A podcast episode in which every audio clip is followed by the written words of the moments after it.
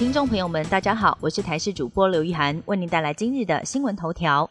房价涨不停，从去年第三季，全国房贷负担率来到史上最沉重。根据内政部的最新报告，去年第三季全国房贷负担率百分之四十二点二五，季增零点一六个百分点。不但连续五季突破百分之四十，更是从二零零二年第一季统计以来，将近二十二年来房贷负担最重的一季。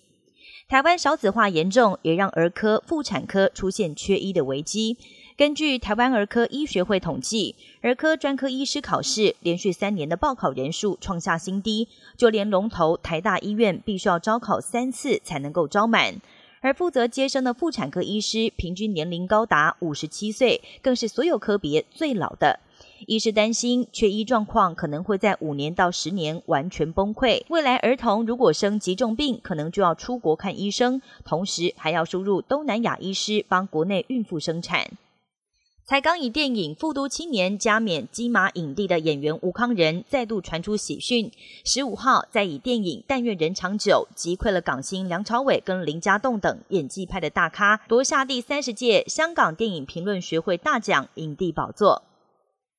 镜头转到国外，赖清德当选下一任的总统，各国纷纷献上祝福。尽管中国外交部才针对各国的做法表达强烈不满，但是菲律宾总统小马可是随即在晚间发表贺文，还罕见的使用“台湾总统”这一词，显然不怕得罪中方。而此外，菲国也宣布将加强开发南海九座岛礁，恐怕会进一步的激怒中国。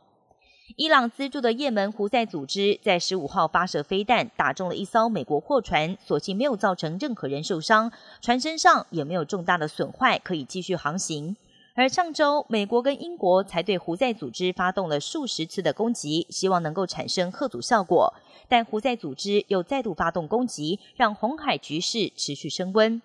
美国亚利桑那州发生的热气球坠毁事故，传出造成四名乘客死亡，还有一个人受到重伤。事情发生在亚利桑那州埃洛伊沙漠上空，当时热气球搭载了十三名乘客升空，而其中八名跳伞玩家一跃而下之后，热气球突然忽上忽下，没有多久直接坠落地面。目击者表示，坠毁前的十秒钟，热气球明显泄气，让当局研判事故原因可能是皮球出现不明的问题。以上新闻由台视新闻编辑播报，感谢您的收听。更多新闻内容，请锁定台视各界新闻以及台视新闻 YouTube 频道。